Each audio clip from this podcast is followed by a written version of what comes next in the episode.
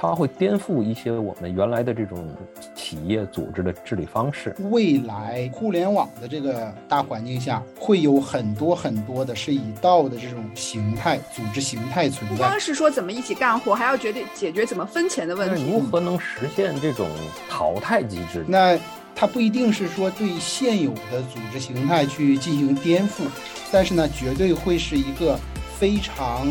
有这个叫生产力。啊，非常有竞争力的啊一种组织形态，容易找到我到底能干什么，或者我想干什么这样的。会是会不会让这种传统的管理岗位其实会遇到比较大的挑战？我们就是在组织里面，我们都要去搞自组织团队，而道它其实恰恰就是一个自组织的一个传统组织的话，它的边界更加的物理性，或者是它的更加的硬。但是现在的这种道的存在的话，就会使我们组织的边界就更加的柔性。也就是说，我们好像同时存在在好多世界之中。一个组织它有一个共同愿景、共同目标的啊，它就可以组织成一个道。在在想，我们要不要把我们的节目也做成一个道的样子啊？我觉得这个这个尝试好像想一想看，或许是可以有的。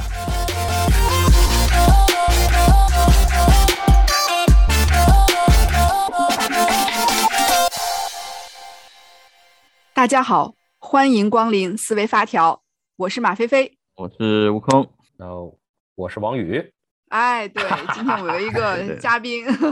呃，嘉宾是 Bob，那 Bob 应该是我们王宇的好朋友，对吧？然后也是我们以前大家也都是呃打过交道啊。那今天邀请 Bob 来聊什么呢？要不然 Bob 自我介绍一下。好的，没问题。呃，大家好，我是 Bob，然后。啊，跟这个王宇啊，跟大爷都很熟了，我们应该超过十年的朋友吧？对，然后呢，一起呢也有很多一些共同话题。我原来呢也是在敏捷圈子里面，然后也算是敏捷圈子还是混的蛮长时间了。然后呃，最后作为 Scrum 的培训师，对，然后呢，我大概是从一八年开始呢，进入到这个区块链行业。对，然后大爷呢，应该呃后续的应该也也有涉及到这一块儿，对，然后呃那区块链行业的话呢，其实我从一八年到现在，其实差不多有呃四年时间吧，哎中间也有断过一段时间，然后其实加在一起也就两三年的时间，然后一直比较专注在这个区块链上，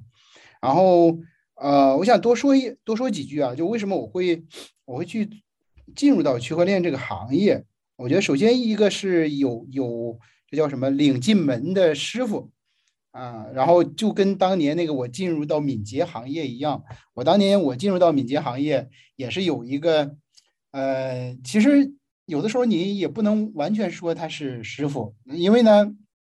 他其实只是在前面给你做了一个榜样，然后你会看到哦，原来是可以这样啊，原来是有有这么多的好处。然后呢，区块链行业当时其实也是有这样的一个人，就是类似于领路人这样的，对。然后呢，我看到之后就是哦，原来是这样子的。后来呢，我发现哦，原来这个行业里面赚钱都是这么赚的，好吧。然后呢，我就就呃义无反顾的进入到这个行业。当然见到太多这个别人赚钱很容易的，然后我赚钱还是比较比较辛苦的呃这这种这种场景啊，对。然后呢，那。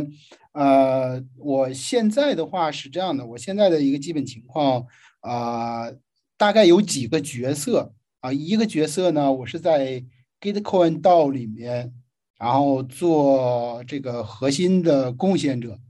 啊，这个呢其实就有点有一点点是这个打工人的身份，对，然后呢，另外呢，我还是 Gitcoin 道的 Steward。对，steward 这个词好像翻译过来的话，应该是类似于叫守护人啊，或者叫管家。对，然后这是我在 Gitcoin DAO 这边的身份。另外呢，我在 ENS 道那边呢，也是一个 steward，是他的那个 ecosystem 的 steward。嗯，这是我在这两个相对比较比较核心一点的道的这个身份了。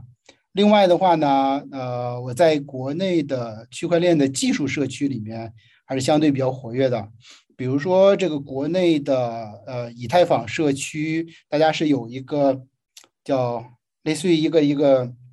大家合在一起的一个群体吧，叫 Together。对，然后呢，我们大概有七八个在国内去推广以太坊的社区，然后呢，我们是叫就就像这个名字一样嘛，Together 在一起。对我们几个社区是大家是呃在一起，我们会内部的会同步一些信息啊，尤其是跟以太坊相关的，比如说这个啊以太坊基金会那边的一些信息，以及我们各个社区之间的一些信息，然后呃这是在国内这边的对。然后差不多，对，差不多，这是我现在主要在去做的一些事情了。对，OK，嗯，你看啊，就是我们回到一些，因为这区块链的这很多 topic 啊，因为这次请 Bob 来的话，其实是我是比较好奇，关于什么东西的好奇呢？是关于这个 DAO 道，因为我们其实花了很多时间的话，在在。组织结构啊、转型啊、调整啊，和相关的很多的东西。道的话，其实我个人觉得的话，它直觉告诉我，因为我区块链的一些概念啊、一些东西，我也是了解一些的。呃，直觉告诉我的话，这个东西是具有革命性的，或者是它它会颠覆一些我们原来的这种企业组织的治理方式。那这些东西的话，就是说我一直其实也没弄得特别清楚和明白啊，所以这次的话也请 Bob 给我们思维发条就这个伙伴们去去去简单的普及一下，对吧？那道是什么东西？那那作为一个组织的话，那怎么如何应用这个东西，或者它的它的价值点在什么地方？就像把就把我们当小白，嗯。好的，好的，没问题啊，呃，那呃，就如果我们来说这个道的话，就 DAO，那其实我们呃，我我先说一个，嗯，我先说一个结论吧，对，然后呢，我再说一下就是这个呃，它的一些稍微展开一些的呃概念，我觉得以我能看到的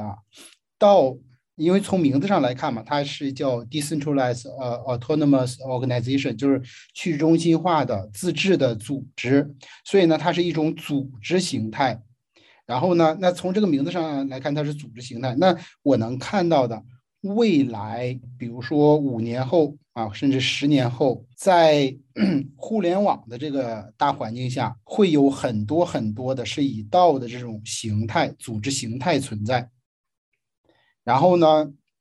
那它不一定是说对现有的组织形态去进行颠覆，但是呢，绝对会是一个非常有这个叫生产力啊，非常有竞争力的啊一种组织形态。对，呃，也就是说，可能在五年后或者十年后，然后呢，当我们再去谈组织的时候，我们就会说，哎，传统组织。然后道组织啊这样的，因为呢道组织它可能它已经占到了，比如说就是和传统组织是一半一半的这样的，呃呃一种叫怎么讲，就是呃市值的这种占比，啊，就是道形成的很多组织的话，也会形成很多很大的一些很有影响力的一些道，而传统组织的话，因为目前的情况啊，当下的这个情况是传统组织可能占到百分之九十九点五，然后道呢可能只能占到那百分之零点五。但是呢，在未来的五年或者十年后，可能这个道的话呢，它占有的这个这个叫市场的这个份额会越来越大啊，就是它组织产生的价值。对，所以这这是先说一个结论。然后为什么会是这样子的啊？那我我觉得我们就可以从这个呃道的这个这个概念上来来看了。然后呢，其实。呃，我们看它的概念的话呢，我觉得就是这里面它是一个叫去中心化的自治的一个组织嘛。我觉得这里面是这样的，就最核心的其实并不是那个去中心化，对。然后虽然说去中心化很重要啊，就是这个 DAO 这里面应该是最重要的，应该是中间那个 A 就 autonomous 就是自治啊，或者或者我们我们那个也有翻译成叫什么，就是呃叫。就是管理自组织，对对对，自管理自组织。对我们我们搞 Scrum 的是吧？我们我们搞敏捷的，其实我们都知道这个这个叫自组织团队嘛。啊，我们就是在组织里面，我们都要去搞自组织团队。而道它其实恰恰就是一个自组织的一个组织。所以这是很关键的一点啊，也就相当于是道它其实在一开始的时候就是自组织的，啊，就是没有人给你去安排什么活儿啊，所以呢，这是这是很核心的一点了啊。当然呢，它的这个去中心化的话，它其实跟现在的中心化是进行一个对比，而它去中心化的话，它主要是什么东西去中心化呢？它主要是呃，它的这个权利是去中心化的。啊，就是跟现现在的公司进行对比的话，现在的公司的话，那个权利都是在这个 manager 是吧，在经理手里面，或者说在老板手里面，而这个在道里面的话呢，就是这个权利是下放的，真的是下放的。那个每个人你要自己去呃找方向，自己去做事情，对，这是这种这种去中心化。另外呢，还有一个很重要的一点，它的去中心化是在于它的这个。决策也是去中心化的，对，就是这个决策的去中心化是什么呢？就是以前我们在传统组织里面，就是产品方向，那可能产品经理或产品总监或者说老板来拍板啊，OK，我们的这个 KPI 是什么呀？我们的这个呃产品方向是什么？而在道里面的话，这个决策是这个道的参与者来进行决策，也就是说，你得是这个道的一份子。然后呢，如果你是这个道的一份子的话，你就有权来进行这种，比如说提案，来进行投票，来决定未来的发展方向，然后等等。所以呢，这个是叫决策的这个去中心化啊。所以呢，这是这是呃去中心化的这个这个维度了。然后呢，呃，刚才其实那个 A 啊，就是 autonomous 那个那个其实有提到，就是自组织。最后一个这个 organization 的话，我觉得这个这个词上其实没有什么太多要说的，因为 organization 的话，其实就跟传统组织是类似的嘛，就是它是一个组织形态，对，然后它其实并不是那种大家就就就凑在一起的一些团伙，而是真正的是一个团队啊，一个一个组织形态，对，所以这是最最基本的啊，这个道的一些一些概念了。对，那我听到这里的话，我突然间就很好奇，那你像每个人都可以找方向，或者说去做一些决策，这个是不是有点像那种我们看搞搞搞小公司、小团队时候这种小的这种董事会、小的这种股东，或者是阿米巴的这种形式，它是跟这种概念是类似的吗？还是其实是有一些明显的区别的呢？嗯，我觉得是有类似的地方啊，就比如说像阿米巴那种小团队的话呢，它其实很多小团队它也是这种叫自治的，或者说呃自自组织的小团队嘛，在道里面这个，比如说工作它怎么组织，然后呢，它怎么样的是把一项，比如把一项工作给给完成啊，然后。呃，在道里面是这样的，首先一个就是你要做什么事情，然后呢是要先有一个提案，就是提一个 proposal，然后呢这个提案的话呢，呃，当然这个事情的话呢会分分这个呃多大的一个事情，一般呢要提 proposal 这样的事情的话呢，会相对来讲会稍微大一些啊，比如说接下来一个季度我要做一件什么什么事情啊，呃，如果是说你的那个事情只是。可能一周两周就能做完的一件事情，OK，那可能你的这个事情的话呢，你可以找现有已经提完 proposal 的，呃，就是已经提了那个提案的那那些建议里面，有没有可以是呃，就是叫融合到它那里面去？对，所以呢，我们先明确一下，就是这个提案会稍微稍微大一些，大概是呃，目前我在 Gitcoin 道那边，我们是按季度来去进行提案，OK，所以这是这是第一。我会先去进行提案，提案里面的话，因为我是一个季度要去完成的一些事情嘛，所以呢，它就会有呃比较多的一些产出啊。那目前的话呢，我们呃在工作组里面的话，每个组的话，现在呢呃也在用 OKR 的方式，对，O OKR 其实大家就比较清楚了，就是。每一个季度我们会定一下这个工作组的目标，那就 objective，然后以及每个 objective 下面的 KR，对，然后那这样的话定了目标，定了 KR 之后，然后呢我们会做预算，然后其实是按季度做预算。这个其实听起来跟那个公司里面没多大差别。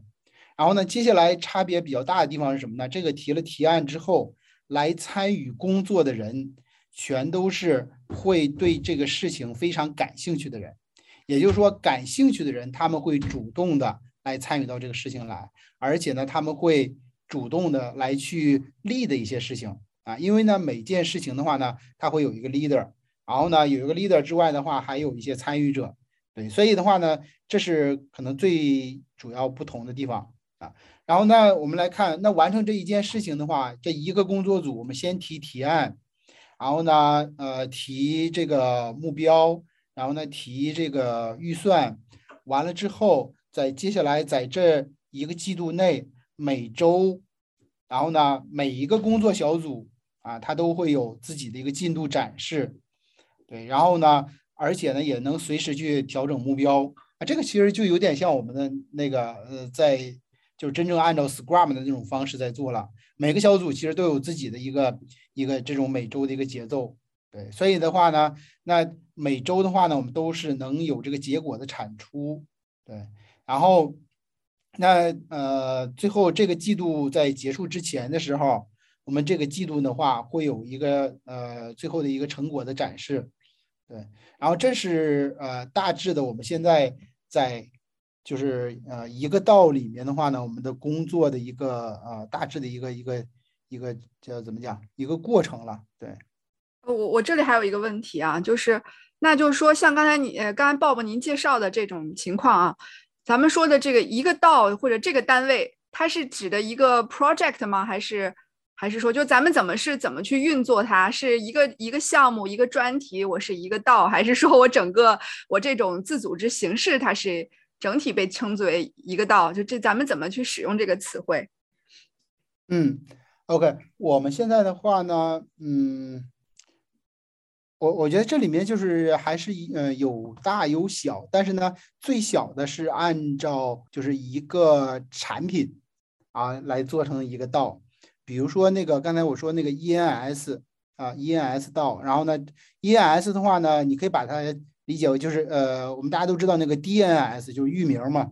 然后呢，呃，在以太坊上的话呢，它有以太坊的域名服务，所以呢，就是 ENS 的话，它是一个产品，基于以太坊的一个产品。那这样的话呢，呃，ENS 本身的话呢，它也是组按道的方式来组织，所以这是呃一个范围大小。另外呢，Gitcoin 的话呢，它里面的话呢，会包含的可能会更多一些，会比。可能一个产品的范围更大一些，所以它里面的话呢，大概会有呃三四个不同的产品，但是呢，大家呢会有一个共同的愿景啊，那个愿景是什么呢？愿景就是我们去呃呃叫去支持和呃呃构建这种叫公共品啊，public goods，对，这是 Gitcoin 到它的一个愿景，对，所以呢就是。呃，道的话呢，如果我来看，我们什么样的就是适合组组织成一个道，就是一个组织，它有一个共同愿景、共同目标的啊，它就可以组织成一个道。对，然后如果说它有不同的愿景、不同的目标，那可能会是形成不同的道组织。对。好的，好的，我我觉得讲的还是呃挺挺清楚的。然后我我一直有一个理解，就是说我们说生产关系和生产力之间是要呃是要相匹配的啊。那咱们现在就说这两年到的这个概念这么兴盛，呃，是不是可以理解为说，包括刚才像鲍勃刚才您介绍的啊，是不是可以理解为说道它其实是一个新型的一个组织生产力的一个一个形式，然后它其实也包含了怎么去分配。呃，利益对吗？就是说，咱们怎么分钱，不光是说怎么一起干活，还要决定解决怎么分钱的问题。你比如说，我们现在在传统企业里面，我们都是一个非常呃呃有非常明确的分工，还有决策层级的，对吧？比如说，就像前面讲到说，产品总监来决定产品方向，那他一定是承担比较大的风险。同样在呃。呃，分配激励的这个角度上来看，呃，承担风险决策的这个人，他也是要分得，如果是取得收益，他肯定分得大多数利益的。呃，这个也就是说，层级制啊，它的一个潜在的一个分钱的机制。那我是不是可以理解为，我们在一个道的组织里，在一个道项目里面，呃，可能大家是根据说另外的一些机制去分钱，对我我比较俗啊，我就聊聊怎么怎么分利分享利益。好的，好的，好的。呃，分钱这一块的话呢，呃，我觉得就是呃，我们可以从几个维度来来呃呃分析这一块，就是还是以 Gitcoin 到啊为呃为这个例子吧，因为因为我觉得是这样的，就是可能每个道里面他们的分钱的方式不太一样。但是呢，可能会大同小异啊，当然也会有些其他道可能是其他的方式啊，我我不一定是了解所有的，所以呢，我就先跟大家分享一下我在 Gitcoin 道里面看到分钱的方式。其实，在 Gitcoin 道里面的话呢，首先分钱的方式是以这个角色来划分的啊，然后呢，那呃这个角色划分的话呢，先把角色分成了一类是叫 Contributor，就贡献者。一啊，然后呢，一类是这个叫做这个全职啊，然后呢，贡献者呢，你可以理解为有点像那种就是做这种零零活的这种，就是哎这边有一个，比如说这边有一个翻译的工作，翻译一篇文章，这边要有一个呃有一个医术要解掉，OK，然后这篇文章这个医术，然后呢它标价多少钱，然后有人来做啊，这种属于是叫贡献者。然后呢，还有一类呢是这个全职啊，全职的话呢，它会类似于就是这个道的比较核心的人啊，那比较核心的人的话呢，他肯定是前面其实也是通过啊这种啊不一定是面试啊，但是我们是要有审核，审核通过之后，然后呢再经过这个他的一些这个叫工作经历的体现，我们会知道，OK，这个人是个可信的人。所以呢，这种可信的人的话呢，他会慢慢的会变成这种在道里面的全职的人。所以的话呢，就是你会感觉到全职的其实跟跟那什么，跟这个公司里的员工的话呢，他其实最大区别就是还是在于，呃，首先一个他是这个全职的人，他是认可这个道的这个愿景。然后呢，他其实呢，嗯，我观察到的很多加入道的人呢，他们其实并不是。完全是冲着这个这个呃，最后发给你的奖励激励来的，也就是说，他们可以承受一段时间你不给我奖励都可以，甚至说你不给我奖励，其实我也愿意做这个事儿，只不过就是说他们做完了肯定都会有奖励。啊，尤其对于啊这种就是比较啊怎么讲，就是比较成熟一点的道，或者说比较做的比较好一点的道。啊，所以的话呢，这种这是呃两两种呃角色啊，他们会对应到的奖励。另外呢，在道里面的话，还有一类是啊，其实很多区块链上的项目呢都会有这种奖励啊，就是这个 airdrop 就空投，这种呢是呃奖励的是什么呢？奖励的是你对这一个道或者说对这个项目早期的贡献者啊，因为呢。很多的这种项目呢，区块链的项目，他们对于早期的贡献者，然后呢，他们会有一一种这种叫回溯的这种奖励，也就是说，我我的项目，比如说最早期，呃，前一百个用户或者前一千个用户，这时候其实他们很活跃，然后他们来帮助我的这个这个项目成功了，这个时候的话，会给他们一些相应的奖励啊。就是会叫空投啊，airdrop 给他们，所以呢，这是也是一种一种啊激励的呃一种方式。所以的话呢，其实呃这三类的话呢是其实是很很常见的了。当然，那个如果你还要再继续去细分这里面的角色的话，可能每个项目会有自己的这个叫经济模型啊，就是。他会把自己的那个呃，类似于一个大饼啊，百分之百的一个大饼，他会画出来百分之多少给到什么角色，百分之多少给到什么角色，然后呢，不同的饼会给呃不同的部分会给到不同的角色身上，对，所以呢，这是啊差不多，然后是每一个每一个那个项目都会呃叫体现出来的一些这种这种奖励方式，对，这种这种奖励方式也是挺有意思的。那如何能对应啊？对应一个工作，呃，它确实是就对应的，比如 contributor，它解决了这一个问题，是需要某些人去审核吗？就比如我审核有一个超级管理者，对吧？或者是 CEO 这样的一个管理者去审核，因为你你也得去去确认他完成了这个工作，对吧？嗯，哎，这个问题我觉得问的问的很好啊，就是说这个工作怎么怎么确定它是完成的，是吧？嗯，这里面的话呢，嗯，我觉得还是要细分啊，细分到不同的工作上，可能有的工作是很容易这个来识别的。啊，比如说一些类似于像一些这种翻译的工作呀，或者说这个你要去解一个解一个这个这个医术的这种工作呀，是完成了就是就是他能他解掉了嘛，是吧？然后呢，还有一些工作的话，确实可能得需要是呃这个大家一起去协作才能去完成的。所以的话呢，呃，如何去验收的话呢，这里面。很多时候呢，其实，在不同的那个那个产品上，我们也依然是会有产品经理，然后呢，我们依然是会，呃，就是团队，呃，团队自己会验收，然后产品经理会去验收啊。其实我觉得跟传统的验收的话呢，没有太大差别，就是在至少在产品验收的这个这个角度上啊。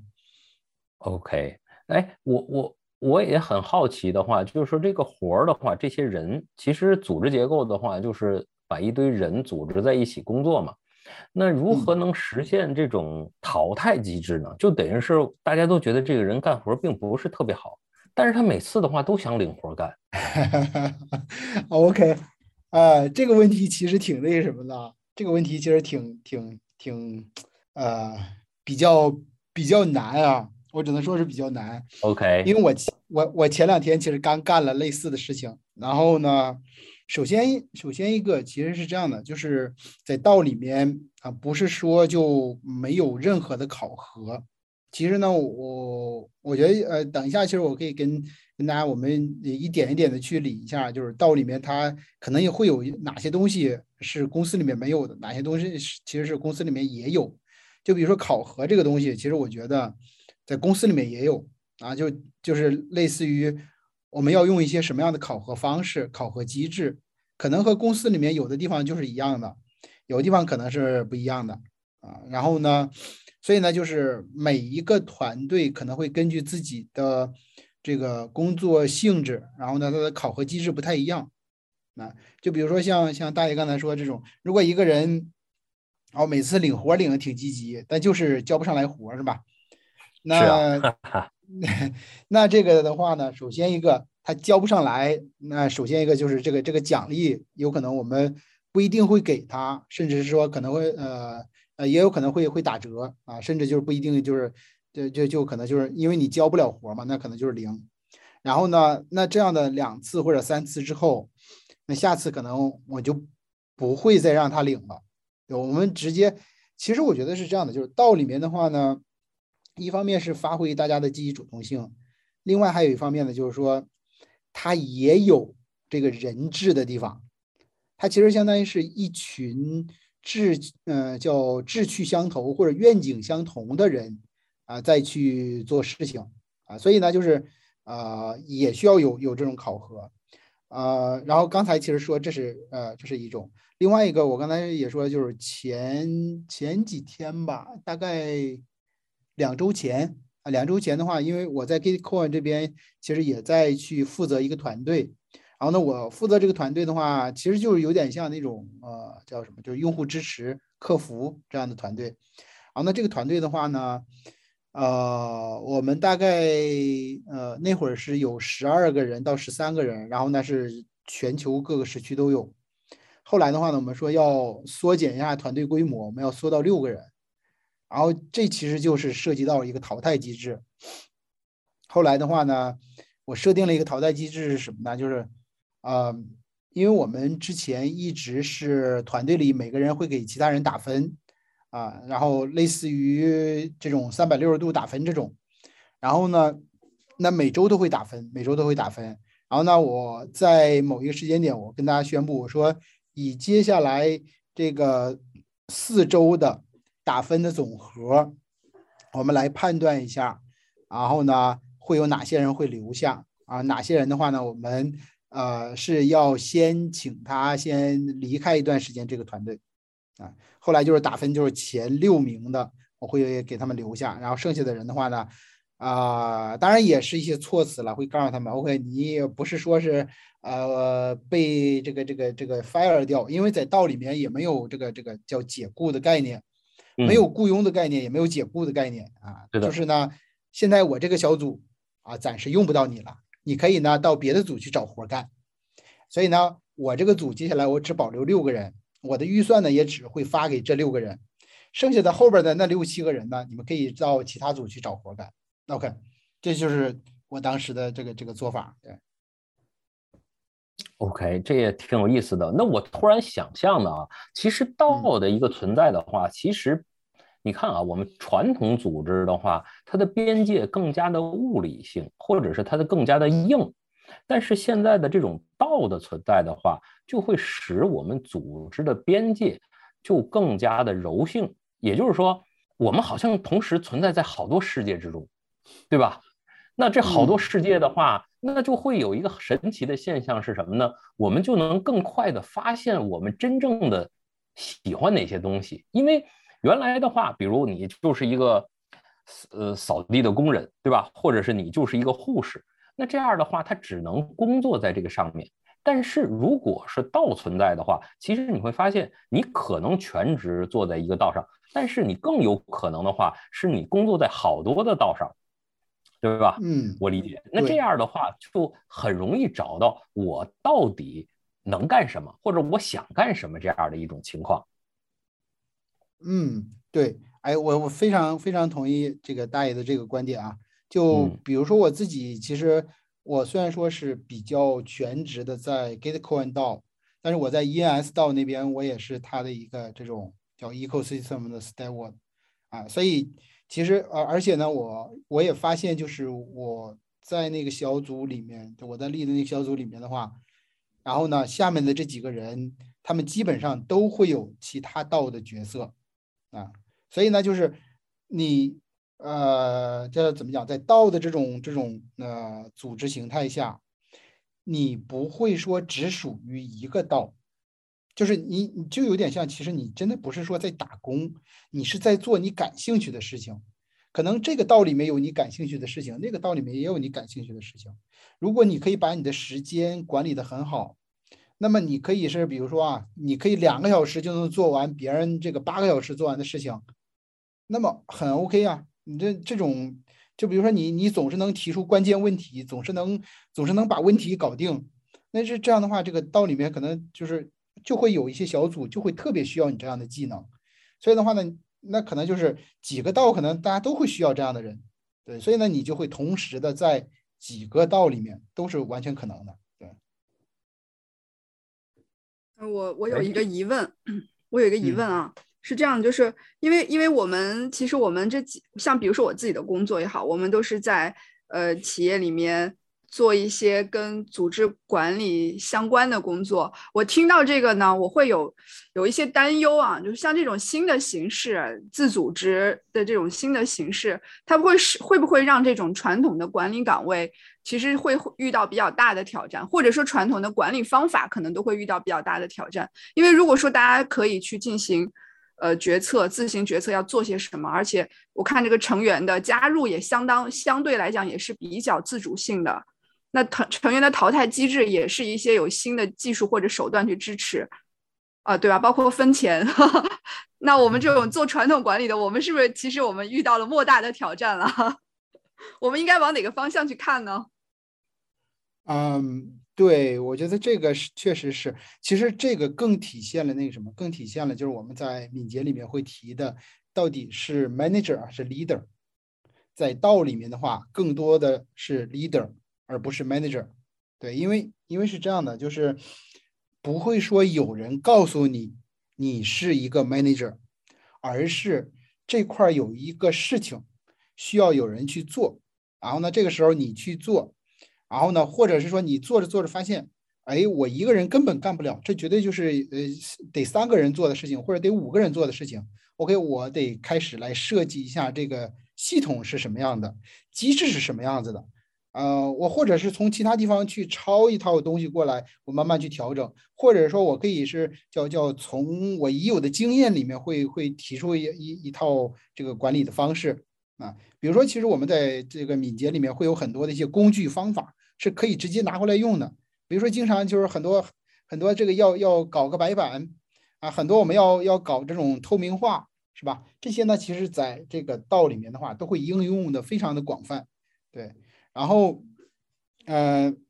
呃，刚才其实那个菲菲还提到一个，呃，就是这个貌似像加入的话，其实这个都是比较比较容易加入啊，或者说这个，嗯，呃，这一块的话，其实我想稍微多说一点，就是，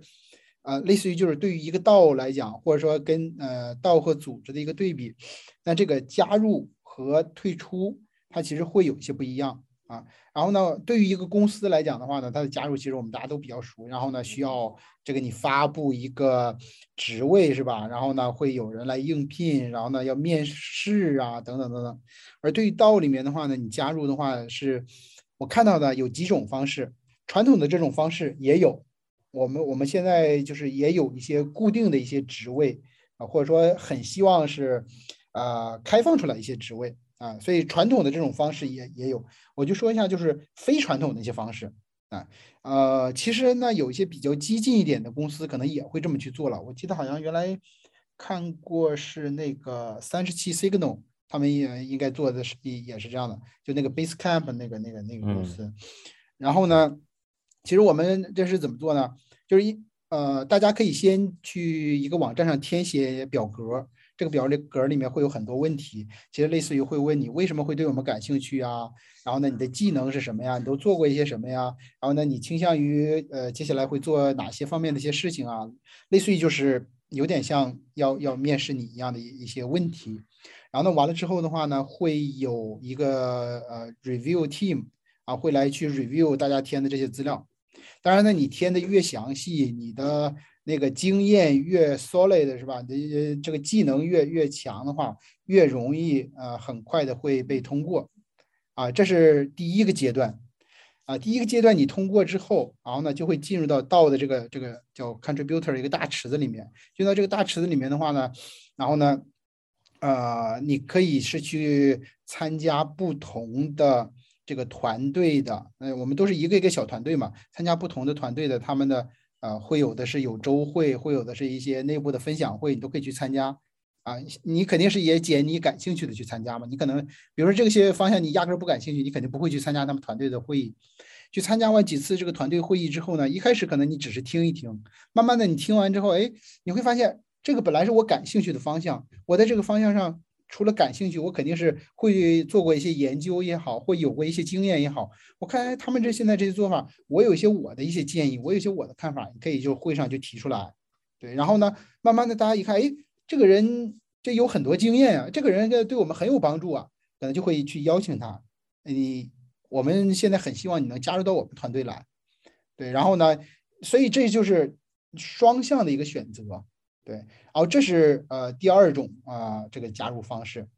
然后呢还有一种方式啊第三种加入方式就是本身你其实自己的技能非常的强，你就是某一个领域的这个专家，然后呢我们会定向的去邀请你过来，然后呢这个也是有的啊，就是比如说。呃，我们接下来希望，我只是打比方啊。接下来我们希望的是有一个对个人的这个 coaching 方面啊非常有经验的人，来帮助我们现有团队里的 leader 来去做一些提升。那么 OK，我们就可能就会去找 coaching 这个领域里面我们能找到的那比较比较优秀的人是谁。好，那我们能买得起他多长时间？然后我们直接去跟他去谈。OK，我们现在我们到的话需要你的帮助啊。然后呢，你的这个 rate 是多少？我们也可以考虑，就就直接就是去类似于去买它过来，对。所以这这是第三种方式，对。所以这加入到的一些方式。刚才那个，呃，怎么样？就是那个那个，对，离开团队的那个，刚才其实有也已经有提过了，对。所以这是补充一下这个啊。好，我是我是越听我越越觉得这个好像工作方式特别跟我们现在做社区的方式好像呀。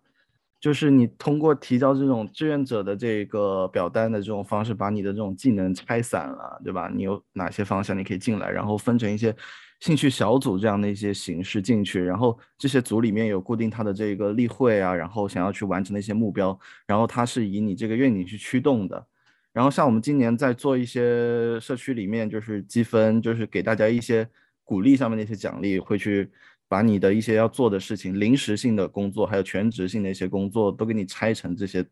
单个的这种条目，让你去领。领完了之后，你就可以去做。做完了之后，就有流程帮助你去审核，你能不能拿到这样的一个分数。我们最近在玩这个东西，但是我这个里面我就想到一个问题。那你看，我们做社区，我们用的是这种积分奖励，它可能用来换一些奖品啊。那对，就是一个一个是一个感受啊，一个是一个问题啊。我觉得这个问题的话，其实跟传统，我认为从某种层次上角度上讲的话，社区和道类似。它的类似的话，就是它的边界不不是特别清楚。就像你同时也可以参加很多社区，对吧？但是它跟道有一个我个人觉得的一个不一样的地方的话，就是它的一个贡献系统的话，它是。写的程序里的，哈哈哈，就等于是你做完这东西的话是半自动的，嗯，或者是全自动的，就就就就就就就告诉你就获得了一些东西。当然了，我这个理解不知道对不对啊？呃，其实我觉得大爷这个理解就是很呃，应该是很很接近的啊。就是我我有时候我在看到的话，其实也是跟我们现在的社区非常的像，对。然后呢，嗯，除了有一个地方不一样。啊，就是，呃，其他地方其实很多地方都很像，有一个很重要的地方不一样，就是道的话，它其实是呃要围绕着那个目标或者愿景，其实最后是要有一个产品出来的。而我们其实，在做社区的时候，往往我们只是围绕了一个主题，然后呢去做各种这种事情去了，就是可能我们也是有目标，但是我们最后没有做成一个产品。哈哈哈，这可能这可能是我看到的最大的一个区别。OK，嗯，我我刚好顺着这个话题有刚好就有一个问题啊，就是呃这个问题就是，其实就是简单说就是什么样的组织适合使用道，或者是说呃什么样的企业适合使用道，就就因为前面咱们探讨了，就是它有点像社区。那么刚才 Bob 也补充，就说可能会要有一些比较明确的，这个组织要有一些明确的产品方向的话，它会比较适合。那么我我觉得这个问题，我想再具体点，是不是一些 IT 项目更适合，或者至少从目前看来是这样？那如果我的这个我们这个产品是一个比较偏这个事务性的，或者是它没有那么不需要编码、不需要 coding 的话，我就没办法用了呢？嗯，我觉得并不是这样的啊，就是。就还回到我刚才其实我说的，就是这个道的话，它其实它要啊，最后就是也能形成自己的一个产品啊，产品或者是叫服务啊。然后呢，除了 IT 的这种这种产品，比如说，其实我们可以把这种客服啊单独打包成一个道。然后呢，比如说我们可以把这个去呃写文章的人啊，就是类似于一些叫叫什么 creator 是吧，做成一个道。啊，类似于这样的，其实都是可以做，对。然后，呃，所以呢，就是你什么样的，就是能去围绕这种的这种组织形态能形成道。其实我觉得就是有共同的愿景目标，然后呢，并且呢，大家围在一起是能打造出一个产品啊。因为除了刚才我说这些的话，然后呢，呃，你像，呃，好像今年年初。然后呢，有一个叫 Syndicate 啊，Syndicate DAO，它其实就是做什么呢？就是呃几个做投资的人，然后呢，他们其实在一起形成的一个道。他们形成一个道之后的话呢，这个道是要做什么呢？这个道他们就做成一个产品，做成一个产品呢，就是所有啊去做投资的人，你都可以上他那上面去 create 一个道。这个道呢，就是你的一个类似于一个投资策略或者投资方向，你可以是吸引你的朋友，或者说去去叫你的朋友来，然后来支持你，然后你们可以共同的去投一些呃项目，啊，类似于这样的，它就形成自己的一个道，对，所以的话，这是呃我看到的啊。好，那听上去我们也可以把我们的思维发条做成一个道。然后这样我们就可以做一些那个 啊利益共共享，然后我们做一些共创，完全可以，完全可以，是的，对。就是说，我们先变成 NFT，先变成纪念品哈，然后再说这个，再说别的。那个可以挺好玩的，可以的。对，我觉得是这样的，NFT 是可以的。那个好，那个呃，咱们结束，就是说，咱们来到就是送礼物的时间啊。也就是说，我们呃送给大家哪些礼物？就是说，我们谈论到从我这个角度上讲的话，组织形态的话。我们现在逐渐的话在升高我们的维度，你可以理解的话，我认为的话，你可以理解道的话，其实是一种能量聚集的方式。也就是说，你看啊，人与人的协作和配合，其实就是一种能量聚集的方式。那道的话，是一种边界不是很清晰的弱化边界的一种协作方式。那这种协作方式。更容易去沉淀出大家的真正的兴趣点和爱好的的方向。那这样的方式的话，我们的具体的参与人就更容易去找到我的兴趣所在，这是第一，而并不会拘泥于所谓的职业生涯。这是我想说的。所以我是对这种道的这种弱化边界的这种组织形态，呃，是充满希望的。因为能量所致，对吧？这个就是未来，就是能量流向的地方。OK，这是我想说的。嗯，我我也来。那鲍勃老师，我们最后来就做这个压轴。那我觉得话，就是我我我对在这个里面去打破了那个 manager 的这样的一个想法，然后他每个人都是在团队里面是有。他这个力的驱动的这样的一个感觉，我特别的有感触。然后我是自己，因为也在做社区，我觉得它的形式特别的去像。我在想，是不是可以在这个方向里面能够去做更多的一些探索，去找到更多的一些证据。因为我们做这个敏捷的这个圈子、这个行当的人都这个协作呀，然后这个使命、愿景驱动，能够去改变我们这个生活。我希望它能够有更多的一个证据能够出来。那所以说，我所送的礼物就是说，如果大家对这个东西有感召的话，一起参与，参与到各个 这一种可以玩到的这样的项目上面去实践实践。好，我的 over 了。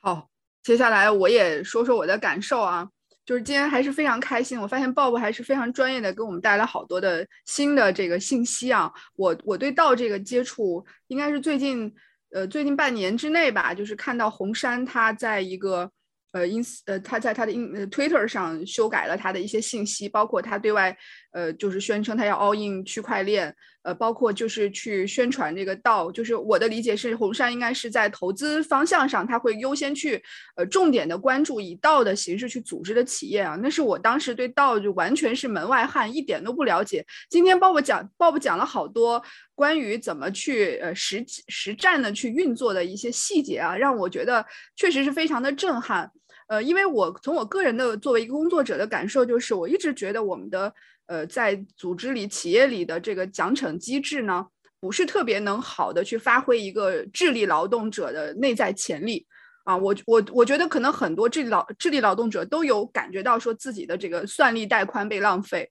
或者是呃没有得到非常呃切实的回报。啊，我我觉得这个要要实在的讲啊，老生产力、生产关系，我们要实在的讲，这个回报也是非常重要的。而而在今天的这些整体的沟通中，我我就听到了很多新型的模式去运作这一切啊，让我感觉到对未来的这个知识工作还是充满了憧憬的。呃，然后当然我也在在想，我们要不要把我们的节目也做成一个道的样子啊？我觉得这个这个尝试好像想一想看，或许是可以有的。呃，所以非常开心今天鲍勃来到节目里面啦，谢谢鲍勃老师。最后让 Bob 给我们带点儿，留点什么礼物吧。嗯，好的，好的。呃，那最后我来说一下吧。我其实我自己看到的未来五年或者未来十年的话，会更多的会像是主权个人当中提到的，每一个人其实会是一个独立个体。